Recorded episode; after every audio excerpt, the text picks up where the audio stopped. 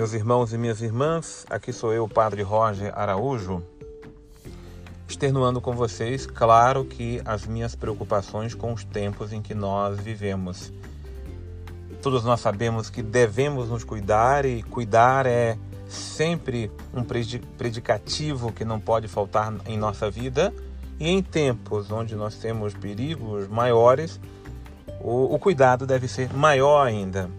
Mas o cuidado que nós devemos ter conosco é no sentido pleno da palavra. O cuidado não é somente se esconder, ficar em casa escondido, isolado, temendo e esperando simplesmente a onça passar para ela não me pegar. Não, eu não posso, enquanto a onça passa, ficar escondido e não cuidar de mim. Pelo contrário, eu tenho que me revigorar, tenho que me reforçar, eu tenho que cuidar de mim como um todo. Eu posso querer proteger meu físico, mas aniquilar minha mente, meus sentimentos, a minha saúde mental, emocional. Então, é preciso cuidar da nossa saúde e cuidá-la no sentido mais pleno da palavra.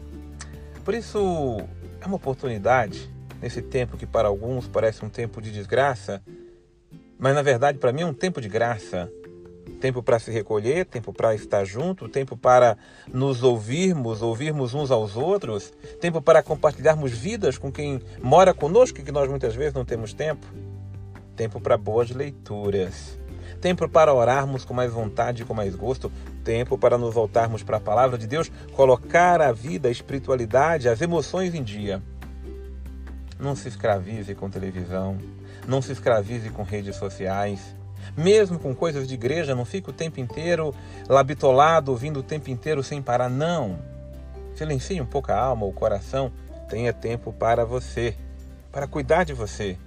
Tenha tempo para se voltar para as coisas interiores. Por favor, escolha um bom livro para ler. Selecione um bom filme para assistir. Pense numa pessoa que faz tempo que você não tem uma boa conversa com ela e ligue para ela é um tempo oportuno, é um tempo de graça para rever amizades que foram desfeitas, para tratar daquilo que não foi cuidado, para refrear os pensamentos negativos, pensamentos que afligem nossa alma e nosso coração, para buscar o equilíbrio da alma de todo o nosso ser.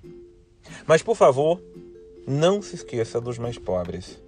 Não se esqueça daqueles que não têm onde se refugiarem.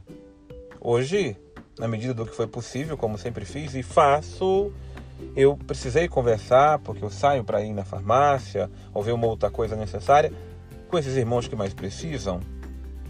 Muitos deles agora não têm mais o que comer, porque antes eles tinham a quem pedir, agora não tem, além de não ter em casa, não tem para quem pedir comida, restaurante fechado, ninguém para nos pontos, ninguém os ajuda.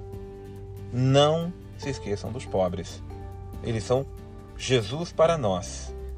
Nós estamos vendo leis, preocupações governamentais para lá e para cá, mas Jesus, que está presente na Eucaristia, Jesus, que está presente na palavra, ele está nos mais pobres, nos mais doentes da sociedade.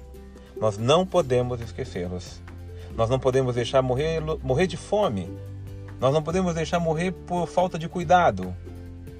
O que fazer? Talvez a resposta parecesse tão simples ou complicada ou ainda sem resposta. A gente tem que buscar dentro de nós o que cada um pode fazer sem deixar de descumprir as obrigações e cuidar da nossa própria saúde.